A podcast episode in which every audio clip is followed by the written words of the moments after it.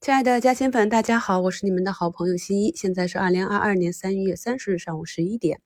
那今天早盘实盘分享给大家做的节目标题是“房地产加金融证券带动反攻”。在昨天的收评里啊，也给大家贴了我去年在嘉兴圈发的新一节日法则。那一般呢，资金会选择在节前五到七个交易日左右逢高减仓，节前一到三天。逢低回补仓位，那今天呢就是节前的倒数第三天，大盘呢也是缩量调整了五个交易日啊，那么这两天有一根阳线也是预期之内的，所以呢朋友们要把握好节奏啊，利用这种普涨的行情，该降仓位就降仓位啊，那前面低吸的该兑现就兑现啊，这样才能够掌握更多的主动性。今天上涨的几个板块，都是我们在上周日给大家做的一周展望里啊，梳理了一二季度的数据之后，讲到的啊底部走出来的三个板块，以及进入主升的房地产开发和房地产服务，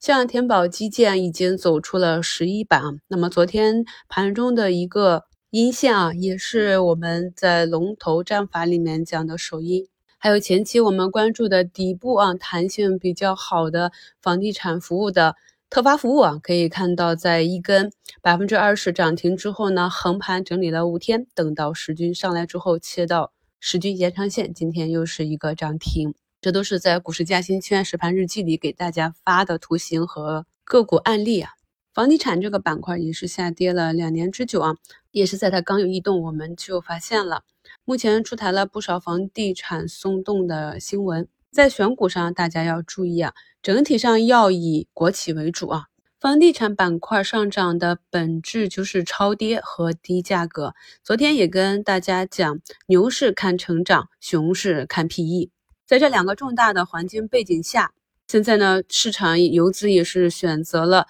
阻力最小的方向，慢慢的向打开空间的地产板块去集中。昨天呢，母婴消息刺激的美吉姆啊、爱婴使这种啊一个涨停，可以看到资金的持续性都不是很强。所以呢，在短线热点题材的选择上，要以大的有持续性的题材为主。像这种短线的机会啊，如果竞价不及预期啊，我就会直接选择兑现。昨天上涨比较猛的农业啊、化肥啊，这些呢是源于啊俄乌冲突。以及国内的疫情加剧这两个原因，那昨晚呢，俄乌的关系缓和，那我们国内呢一直是零防控嘛，疫情呢估计再有一两周也将出现一个拐点，所以呢这两个利空同时转好，就导致了昨天上涨的农业啊、化肥这些啊，今天就有一个转跌。新一呢喜欢把看到的、理解到的市场涨跌背后的逻辑跟大家分享，养成了这种习惯之后呢，我们就容易走在市场的前面。真正成为市场预判的先行者。我们前面讲的两个利空同时转好之后，新能源汽车和锂电池，这还是一个高景气的赛道。前期的机构砸完盘之后，新的资金想进来再买回来的，还是前面割掉的心头肉。至于机构为什么在底部去卖出啊，我们也是讲过很多次了。昨天比亚迪的业绩出来也是有下滑，所以这也是我一直跟大家讲的，做新能源汽车这一块一定是要看上游，上游的锂矿的价格都涨了十倍啊，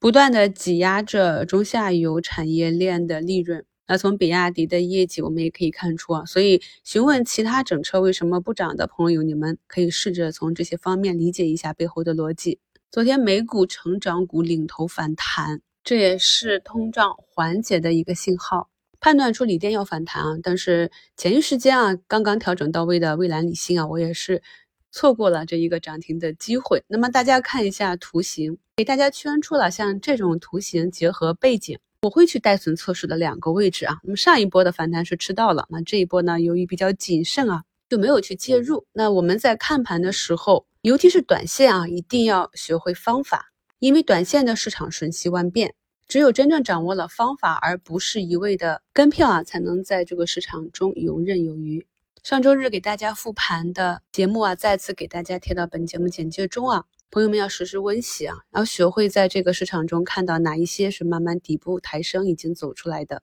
马上就是清明小长假了，都是接近第一季度的尾声，资金呢还是会偏紧张一些。今天的逆回购利率已经到了百分之五了，有很多资金呢会选择在节假期间购买逆回购去回避假期间可能会产生的不确定的事件。我们呢有中长线的逻辑，就按照自己的逻辑慢慢的布局就好。讲到这里啊，贝泰尼已经上涨百分之六，艾美克百分之七，华西生物百分之六，这也是我们在周末复盘里面给大家选出的，逐步走出底部右侧的医美板块。